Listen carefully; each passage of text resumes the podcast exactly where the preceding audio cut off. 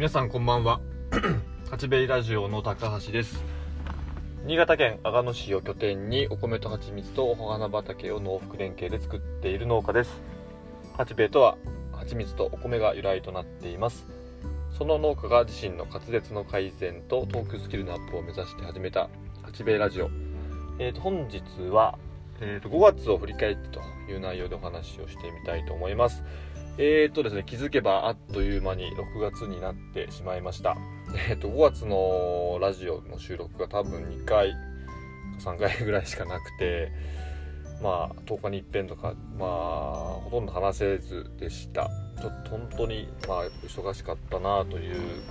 感じです。まあ、なんとか、あのー、ピーク、1年を通しての、まあ、この前のラジオでもちょっとお話ししたんですが、えーと、忙しさの、まあ、ピークがですね大体その4月の、まあ、中旬以降から5月の上旬中旬ぐらい約1ヶ月ぐらいが、まあ、ピークですね、まあ、ほぼほぼ5月がまあ一番忙しい月に、まあなっています、まあ、なんでかというとその田んぼの、まあ、最盛期、えー、まあ、要は田植えですね。それがまずあるということとそのミツバチの要は細密の、えー、準備と細密が重なってくる。この仕事がですねあのもろに、えー、どっちもまあすごく大事な部分なのでそこがものにかぶってくるというところがですね、えー、だいぶきつかったなという感じ、まあ、きつかったというかね毎年のことなので、えーと、腹くくってやってるんですけども、まあ、そのピークが再繁忙期が、まあ、とりあえずその5月終わることでまあ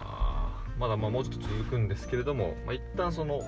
マックスは過ぎたのかなというところになります。で、まあ、具体的にまどういうことをしてたかというとですね、まあ、前々回のまおさらいみたいな話になるんですが、えー、とりあえず連休の連休後いつも八兵では田植えを行っていてなのでその5月に入ってその田植えまでにまあその田んぼを耕したり、まあ、白かぎっていう仕事の方がまメインになってくるんですが、まあ、1日できるその面積も決まっていてですね。でそれをまあこなしながら本当朝早くからですね4時とかからトラクターに乗ってそれをやってで要は田植えの準備を行いつつ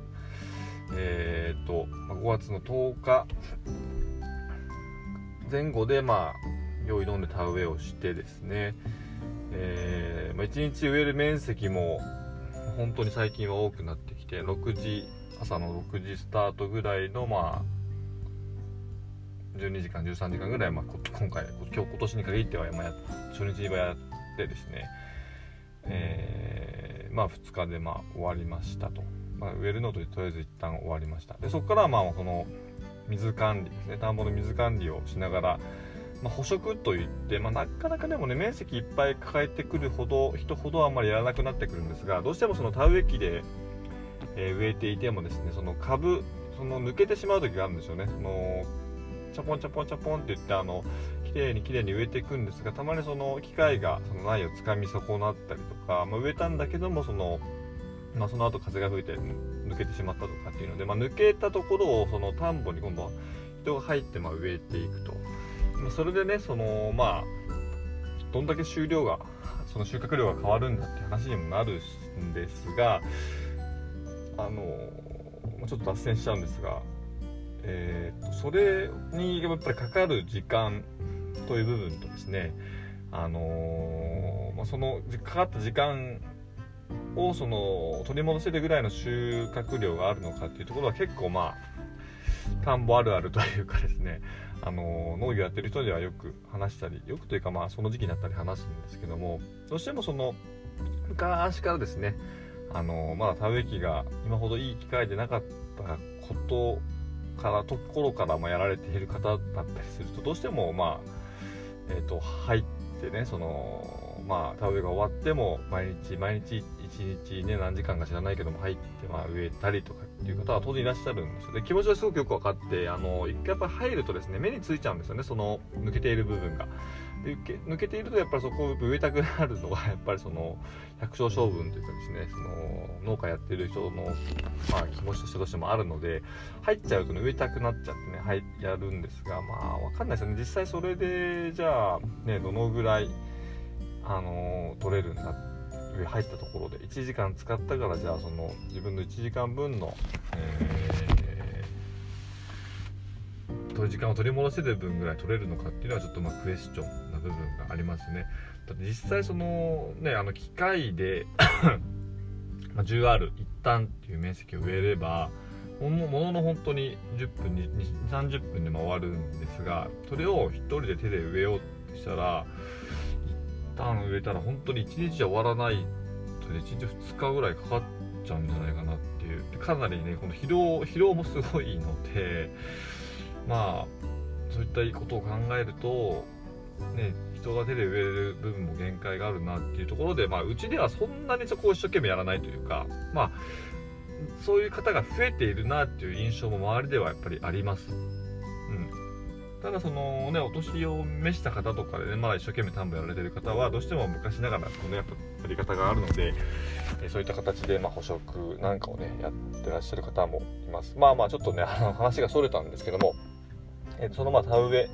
をして、まあ、捕食しながら、まあ、水管理って仕事になっていくんですが今度その後ですねその蜂蜜の採取が、えー、同時に始まってきます。でその蜜蜂ですねあの新潟だと、まあ、新潟でやっているという部分でまあ話をすると、えー、3月、まあ、2月の末ぐらいから雪がだいぶ溶けてくるので、えー、蜂が活動し始めます。冬を越した蜂が活動してきてですね、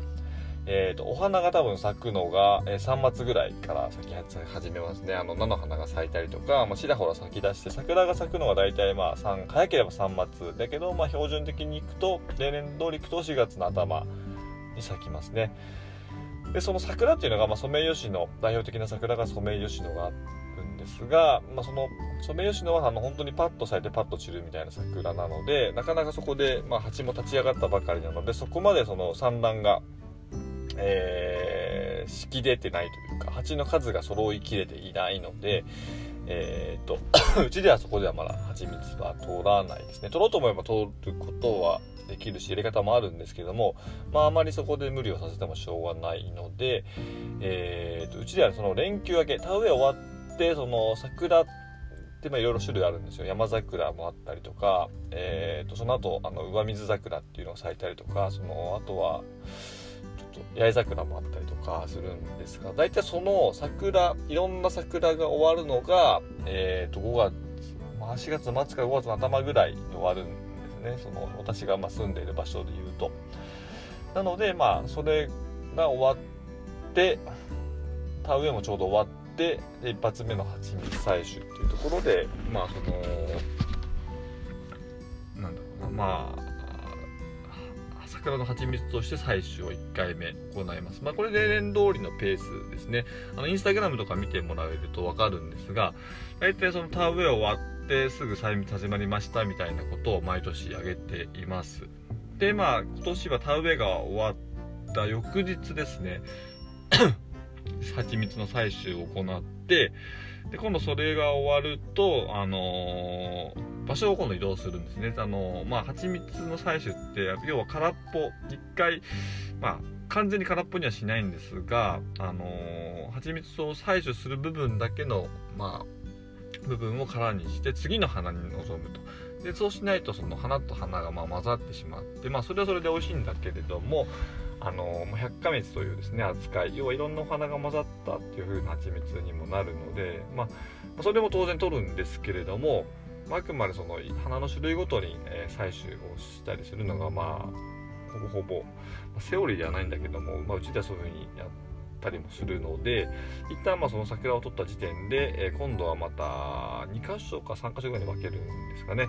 でまああの同時期に咲く、まあ、主要蜜源まああのどうでしょうね。日本の中でいうと割とまあメジャーな蜂蜜であるその、まあ、土地っていう花ですねとあのアカシアという花が、えー、ほぼほぼ同時期に、えー、咲くのでその2つを取りに今度巣箱を今度移動させたりしますね。で移動もね結構大変なんですよ実は。あのー、ただ本当に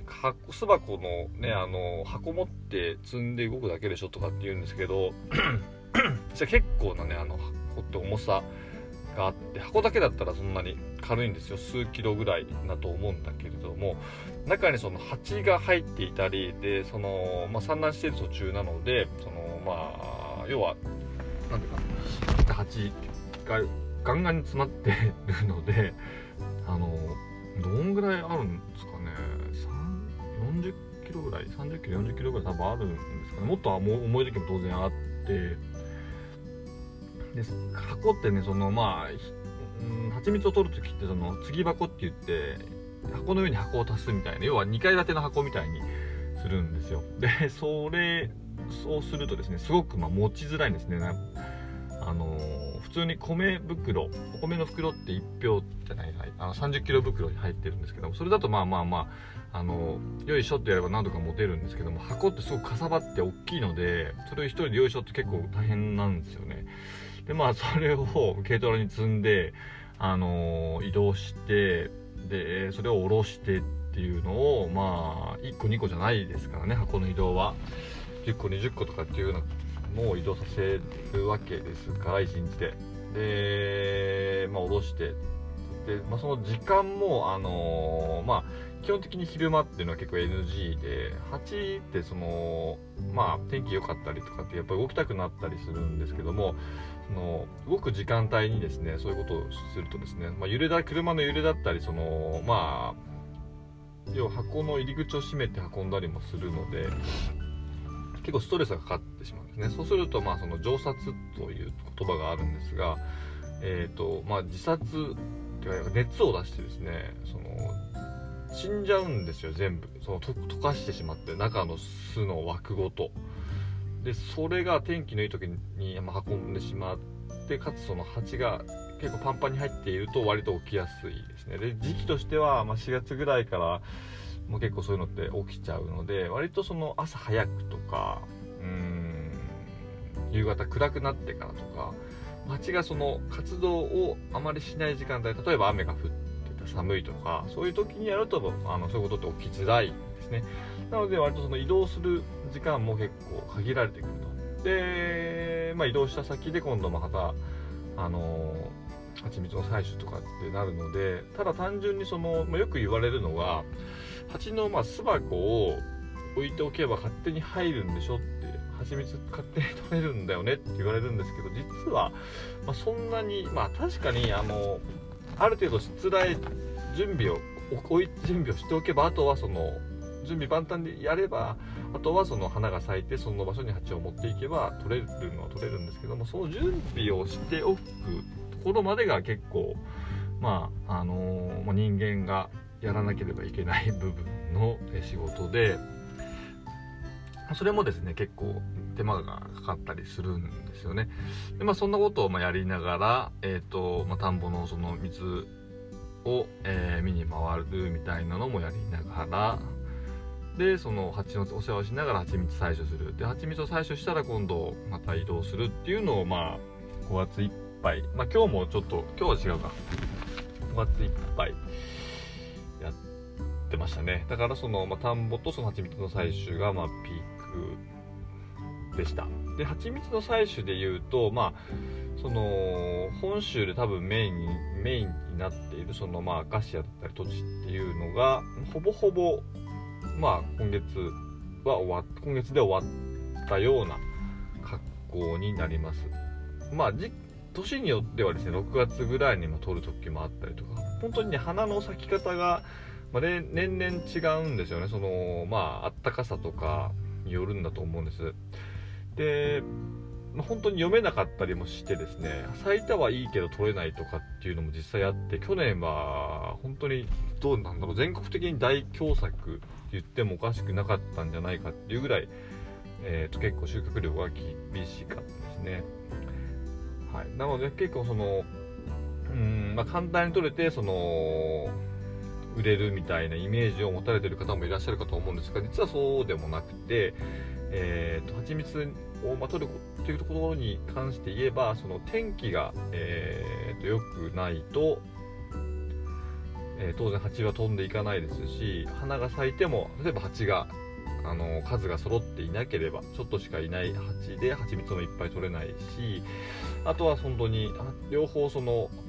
何ていうか花もちゃんと咲いていて蜂もすごくパンパンな状態でいっぱいいるんだけども花の咲いてるうん間はずっと雨が降っていたみたいなことがあるとあの当然蜂、ね、外に飛んでいけないので あのそれ蜂蜜取れませんしっていうところで割とギャンブルチックなところがね、まあ、ありますね。うん、なのでその蜂がちゃんと,、えーと元気でたくさんいるっていうこととえーと、花もちゃんと咲いていることで天気もしっかりいい状態であることっていうところがやっぱりきちんと重ならないと,、えーと、なかなかその高品質な、まあ、美味しい蜂蜜美味しいというかそのちゃんとした蜂蜜っていうのは取れない感じなんです、まあ、そんなのを、えー、まあやっているような状態。だちょっとね脱線しましたね。だいぶね話が。あの5月を振り返ってっていう内容だったのがちょっとねその田んぼの 捕食の話とその蜂蜜の、えー、そのまあちょっとギャンブルチックであるみたいな話になってしまいましたが、まあ、そんなのをねあの日々やっています。でプラスそこにうちの場合はですねあのお花畑プロジェクトというところの要はあのー、まあ、ミツバチの餌資源としてもともとはその餌資源として要はえっ、ー、と何ていうかなうーん餌がない時期にうんなるべくその人工的に作った餌要は砂糖水をあげるのではなくて自然由来のものの餌があげたいなっていうところもあってまあそれで蜂蜜取れればいいなっていうところも当然あったんですけどもそれで始めたその八兵衛の花畑プロジェクトっていうのを2017年からやっていてでそれのまあもともとはねあの夏夏のひまわりだけだったんですよ。で初年度やってみてその後えっ、ー、とそのまあ工作放棄地のお花畑化プロジェクト推進協議会っていうちょっと名前長いんですが、えその協議会さんが、まあ、その会社さんだったりその大学さんとかであの組んでるその協議会があってそこの支援をまあ受けれることが翌年からできてでその関係でですねそのちょっと工作面積を増やせたりもできたんですよね。でその関係であの春にももう1個花を咲かせようというところで今春の菜の花、えー、6月大体5月の末ぐらいから咲く菜の花。でそれが終わってすぐひまわりを巻いて、えー、8月末ぐらいのひまわりっていう風な感じで今はあの八兵衛のサイクルではやっています。でそのえ、ー、と田んぼとうんミツバチの、えー、要は管理と葉と採取蜂蜜の採取をやりながらお花畑の準備準備というかその種まき自体は4月に終わって上旬に終わっているんですけども今度そのうちでですねそのフォトコンテスト要はひまわりとか菜の花お花が咲くと、まあ、虫はね当然いっぱい寄ってきてくれるんですがそこにつられてじゃないんだけどもあの人間もたくさん来てくれるようになりました。それがすごくねラッキーだなっていう嬉しかったなっていうのがあってで結局それ写真を撮って皆さん投稿してくれるので、まあ、これもねラジオでお話ししたことあるんですがえー、どうせ撮ってね投稿してくれるんであればうちで勝手にそれをコンテストにして、えーと、勝手に表彰してしまおうと。そうすればそのもうちょっとねその認知も広がったりとか皆さんも宣伝してくれるのかなっていうので去年から始めました。でそれをやるにやっぱりあたってあのある程度その補助の管理というかその畑の管理ですよね。あの誰か見に来たけどもやっぱりその草につまずいたとかあの側溝に落ちたとかって言って怪我したってなってもよろしくないので最低限のま準備っていうところでま草刈りなんかもねしてます。でまあ割と広い場所なので、えー、まあ、何日かかけて1日1時間とかをまあ1週間とか続けてうんやってましたね。でそうですね。でそれがあのちょうど今日から今年に関しては今日から6月1日から一応6月の12日まで約2週間弱の、えー、期間で、えー、フォトコンテストを開催、えー、しております。なのでですねこのラジオを聞かれた方でですねあのちょっとねあのスマホを持って写真撮りたいなっていうことであれば全然その腕がどうこうとかではないんで例えばお子さん連れて行ってそのお花畑でパチッと撮ったものを曲げると。本当にハッシュタグであの八兵衛フォトコン2022春さえつけていただければですね私がそれをまあエゴサーチして、えー、八兵衛の、えーと、公式アカウントの方でリポストするっていうだけで、まあ、エントリー可能な簡単な、まあ、フォトコンテストなので、えー、ぜひねふるってご参加いただきたいなというふうに思っています。なのでそのえ、ー、と、まあ、まとめるとというかその5月のバタバタとしては、えー、まあ、田植えがあって蜂蜜蜂の管理と、えー、採蜜蜂蜜の採取ですね。あとはその巣箱の移動をしやりつつ、えーと、田んぼの今度は水管理をしてあとはフォトコンテスト、えーと、花畑プロジェクトの、えー、準備。準備というかその咲く花が咲く時の、え、フォトコンテストの、まあ、準備なんかをしていました。でプラスそこにですねあの5月は前回のラジオでお話ししましたけれどもあのーテレビ出演がありましたね。あの水曜日ナイトでこちらの反響があったので、まあ、その商品の納品だったりそういうこともまあ同時並行で行っているので、まあ、まあまあえっ、ー、とね、えー、再ピークがま終わったからこそ言えるんですが、まあ、なかなか、えー、乗り切るのがしんどい1ヶ月だったなというのが、え、今日のお話です。はい、えーとですね、なんか、うまく喋れなかったけども、うん、まあ、別に忙しい自慢をしたいとかってわけではなくて、まあ、やればやればできるなっていうか、うん、結構自分を鼓舞してというかですねなんとか毎年やっぱりこの時期ピリピリするんですよ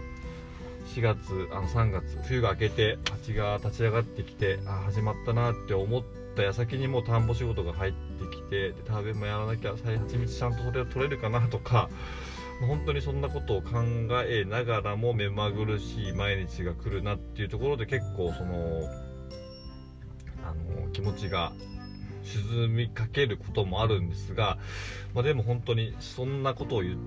て考えている暇もないぐらい動くことでそれを乗り越えるというか。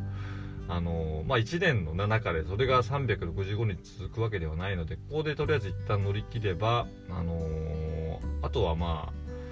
えー、まあ、それなりに忙しくはあるんですけれどもまああの時を思えばみたいな感じでですねなんとか乗り越えられるかなというふうに思ってやっています。うん。はいそんなとこかな結局何が言いたいんだって話なんですけれどもまあそのねこの5月のこんな感じでしたっていう振り返りを行ってみましたはい、えー、っと、20分ぐらい喋っちゃいましたね、結局。10分ぐらいで終わるかなと思ったら倍喋っちゃいましたね。はい、えー、そんな感じでですね、本日の、えーと、八兵衛ラジオは、えー、5月の、えー、仕事内容だったり、いろいろちょっと振り返ったり、雑談、余談が入った、えー、ちょっと変な回になってしまいましたというような内容でお話ししました。それでは本日もご清聴誠にありがとうございます。さようなら。